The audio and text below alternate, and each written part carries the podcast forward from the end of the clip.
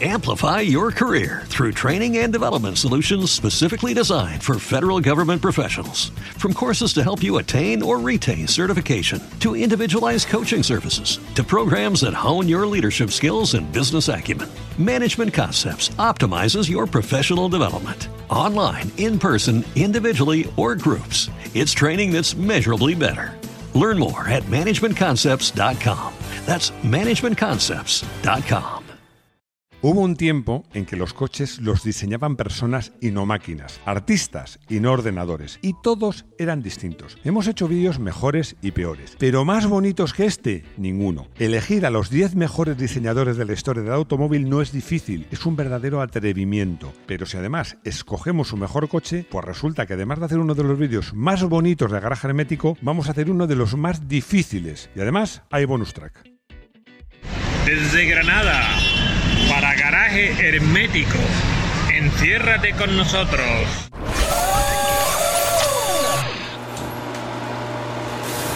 Este es un vídeo complicado, pero en garaje hermético nos atrevemos con todos, ¿verdad, Rodrigo? Claro que sí. Somos como Don Quijote y Sancho Panza, pero no voy a decir quién es quién. Pero vamos al lío. Ojo, que hablamos de- no de diseñadores de coches, sino hablamos de diseñadores de carrocerías, de estilistas, de carroceros. Si hablamos de genios del diseño y hacemos la lista corta, lo que los ingleses llaman short list, pues para mí habría dos, lo tengo claro, Gandini y Giugiaro. Pero grandes diseñadores hay más, muchos más, muchos más de 10. Por eso me he visto obligado a poneros unos cuantos como bonus track. Y para evitar suspicacias, los he ordenado por orden alfabético de apellido. Por cierto, hablando de suspicacias, ¿que no estás suscrito todavía? A ver, mirad, os lo digo claramente, si nos queréis ayudar, es muy fácil, dar a esta campanilla y así cuando salga un vídeo os van a avisar. Es muy sencillo. Ya sabéis que lanzamos tres vídeos cada semana y si eres miembro del canal, 0,99 euros al mes, uno cada semanas alternas. Así que por favor, campanilla. Paul Braque. Este diseñador francés, que nació en 1933, para mí es un maestro y además trabajó en muy diversas empresas, eh, en muy diversas compañías. Trabajó en Citroën, Mercedes, BMW, Peugeot, esculpiendo todo tipo de coches e incluso trenes de alta velocidad. De algún modo se podría decir que ha sido un diseñador en la sombra, porque ha participado y ha diseñado muchos coches, tanto deportivos, exclusivos como de gran serie, pero nunca ha tenido el reconocimiento o la fama que han tenido, que sí han tenido otros diseñadores. Es difícil elegir el mejor diseño de Paul Bragg. Para muchos es el BMW Turbo, ojo, no 2002, sino- no, el BMW Turbo, un prototipo que para muchos es el antecesor del BMW M1 y que de luego es precioso. Pero yo voy a elegir otro, un coche por el que tengo especial simpatía, me parece muy bonito, que fue un coche que tuvo, duró mucho tiempo, estuvo mucho tiempo en activo y que es el Peugeot 505. Nuzio Bertoni. El continuador del negocio que se llamaba Carrozzeria Bertone, una empresa fundada por su padre, Giovanni. Bueno, se llamaba Giuseppe, pero todo el mundo le conocía por Nuzio. Además, además de ser un diseñador notabilísimo, otro rasgo característico es que era un gran, ¿cómo diría yo?, descubridor de talentos, pues para, trabajaron para él muchos grandes carroceros, entre otros, nada más y nada menos que Giorgetto Giugiaro. La dificultad de elegir un solo diseño, el mejor diseño de Bertone, es que diseñó muchos, muchos, muchos, porque es que Carrocería Bertone fue una de las empresas que vivió esa era dorada donde las marcas tenían el buen criterio de pedir el diseño de sus coches a expertos diseñadores y además con una ventaja, que no solo eran coches muy bonitos, sino que eran coches, ahora os sorprenderá, muy distintos unos de otros. Para elegir uno me ha costado, como os digo, porque me encanta, los voy a citar, el Alfa Romeo Montreal, es un coche espectacular. La Lambretta, que también es un diseño suyo, o el especialísimo y precioso Fiat, con nombre complicadísimo, X1 9. Bueno, también podría elegir un coche que conoceréis, en España lo conocemos más, que es el 850 Sport Spider, que en España se vendió como SEAT. Lo que pasa es que ese coche es un diseño de carrocería Bertone, pero realmente quien lo diseñó fue Giugiaro. Así que me voy a quedar con un coche que confieso que me impactó en su momento y que me parece uno de los coches más bonitos de la historia, el prototipo Lancia Stratos 0. Flaminio Bertoni. Nació en 1903 y falleció pues cuatro años después de que yo naciera, en 1964. La verdad es que Flaminio no es de los más conocidos y además todo el mundo le confunde con Bertone y no tiene nada que ver. No fue tan prolífico como otros diseñadores. Yo creo que quizás también por su personalidad, porque él hacía suyas frases como, por ejemplo, yo solo hago diseños y comienzo por una hoja en blanco y no doy nada por sentado. Cosas que hacía un diseñador, no digo polémico, pero sí un poquito complicado. Pero diseñó coches como el Traction Avant, el dos caballos, la furgoneta H y para mí, aquí lo tengo clarísimo, en este caso lo tengo clarísimo, la que es su obra maestra, que es el Citroën DS. Marcello Gandini. Llegamos, claro, a uno de los más grandes diseñadores de la historia, para algunos el que más. Bueno, nació en 1938 y si quisiera hacer un listado de todos sus diseños, Rodrigo me mata, porque estamos aquí tres horas. Diseñó coches de todo tipo y para muchísimas marcas. Bueno, se podría decir que por lo menos al principio era el diseñador de cabecera de Lamborghini. Y yo creo que para Lamborghini hizo, os digo lo mismo, probablemente el mejor diseño de Lamborghini y probablemente a lo mejor el mejor diseño, el coche más bonito, no sé si es más bonito, pero el más bonito de la historia, el Lamborghini Miura. Os dejo unos segundos a solas con él.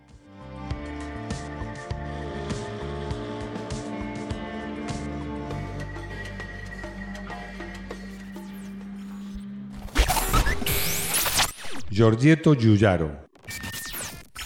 Otro grande. Quizás el más grande de todos. Nació también en 1938, una buena cosecha. Por cierto, en algún comentario que he leído, ya sabéis que no contesto a todos, contesto unos cuantos, pero me leo casi todos, alguien me dice que por respeto había que llamarle Giorgio en vez de Giorgetto, pero no, os digo una cosa, es que Giorgio y Giorgetto no sería como Jorge y Jorgito, sería algo parecido más bien a, Manolo, Manuel y Manolo. O sea, no es despectivo ni diminutivo. Y además, él siempre firmó como Giorgetto. En este caso, la verdad es que elegir uno solo, pues es muy difícil, porque es que Giugiaro diseñó muchos coches y además coches de todo tipo. Diseñó, por ejemplo, el Golf más bonito de todos, el MK1. Diseñó el DeLorean, un coche que se hizo famoso en el cine un montón de Maseratis y de Fiat, entre ellos el Panda. Diseñó incluso cámaras fotográficas. La Nikon. para Nikon, efectivamente.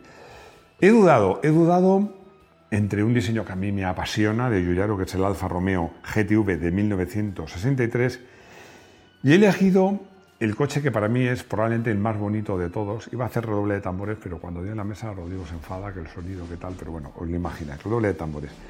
El de Tomaso Mangusta. Este coche me parece precioso, me parece súper bonito. Así que también en este caso os voy a dejar a solas unos segundos con él.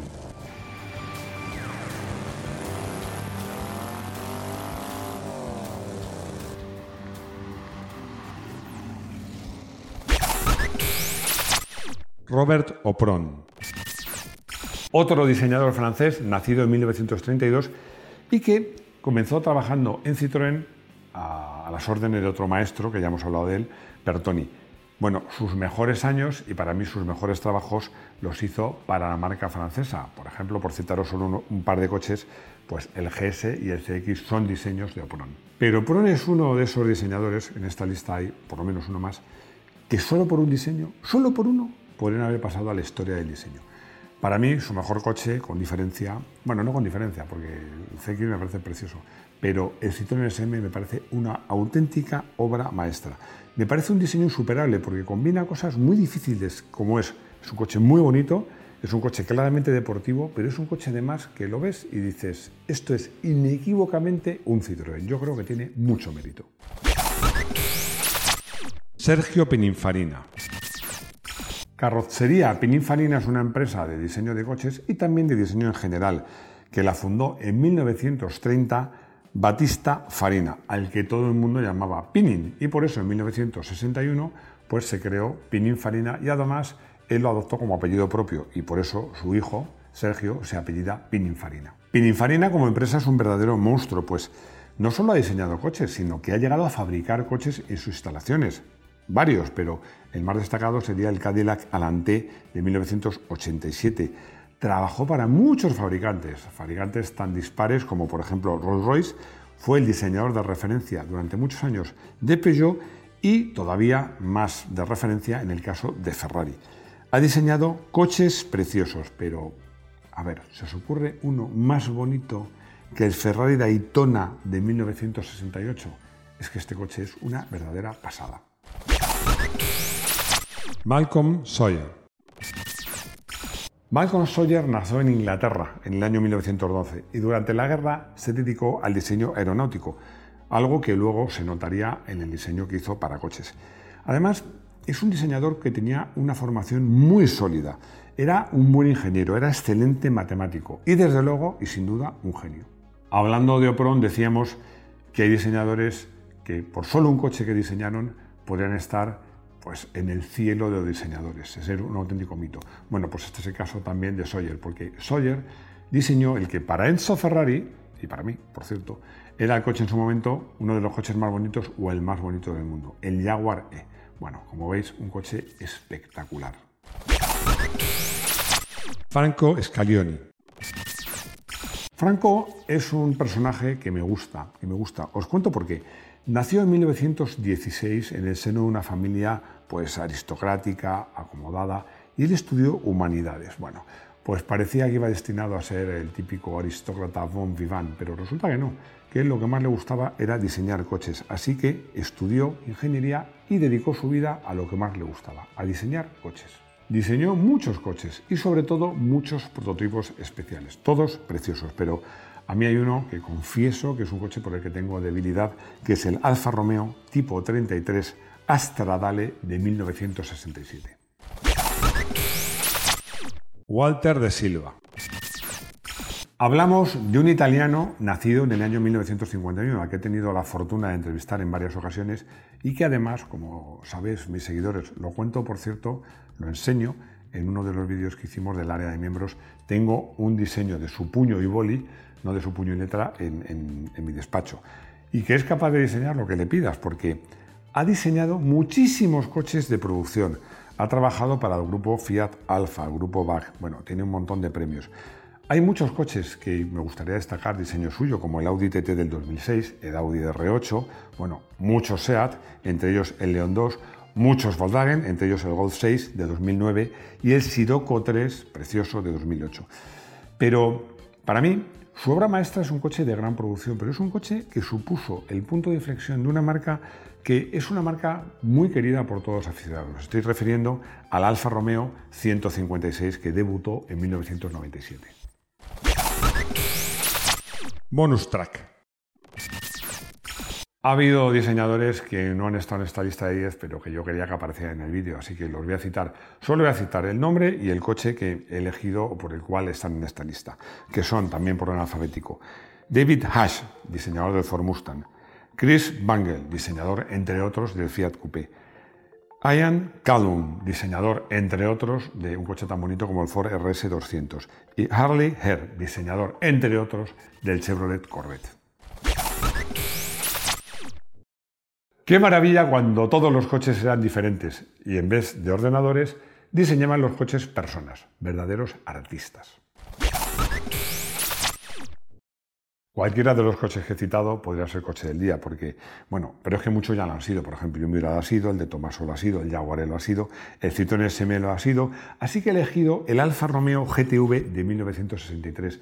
A mí me parece un coche, pero bonito, bonito, bonito a rabiar. Pero es que además Todavía es más bonito en las versiones de competición, porque las versiones de competición bajitas, con los eh, las aletines ensanchados, son coches espectaculares, muy bonitos. Tengo, iba a traerlos, pero es que tengo tantos, de solo debo tener, no, no os exagero, como 10 o 12 distintos. Me parece un coche de los más bonitos que se han diseñado nunca.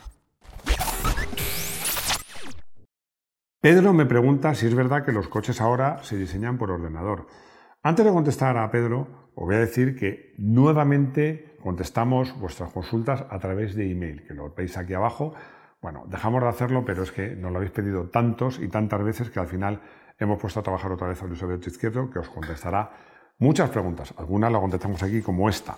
La respuesta a Pedro es muy sencilla. Claro que se diseñan los coches por ordenador, no quiere decir que lo diseñe solo un ordenador, hay personas detrás. Lo que pasa es que cuando tú pones un pliego de, condiciones muy parecido y, hay muchas soluciones que las elige el ordenador, pasa lo que pasa ahora, que a pesar de haber personas detrás, esas personas hacen retoques, un farito distinto, que si lo subo, que si lo bajo, le abre puertas, algún rasgo característico, pero en líneas generales el coche al final sale, que como lo estáis viendo en la calle, todos más o menos parecidos.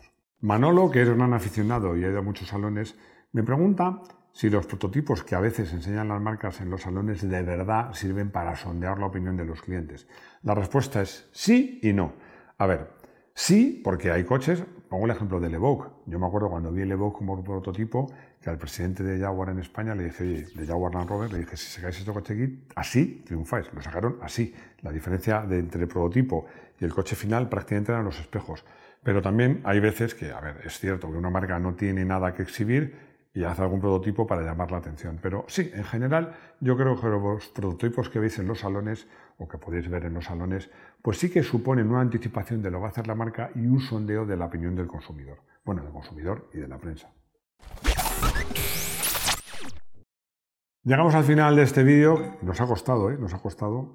Y a Rodrigo le va a dar trabajo buscar tantos coches. Pero bueno, era un vídeo que nos habéis pedido y que teníamos ganas de hacer. Espero que os guste y nada más. Daros las gracias por vuestros comentarios, por vuestros likes, por suscribíos, por haceros miembros del canal y sobre todo espero veros de nuevo en nuestro garaje hermético. Hasta pronto.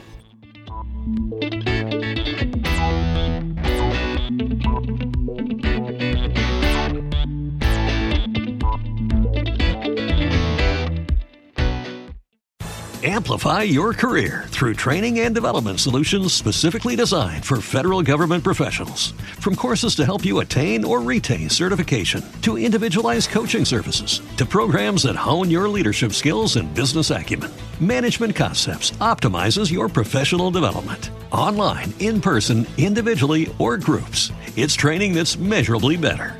Learn more at managementconcepts.com. That's managementconcepts.com.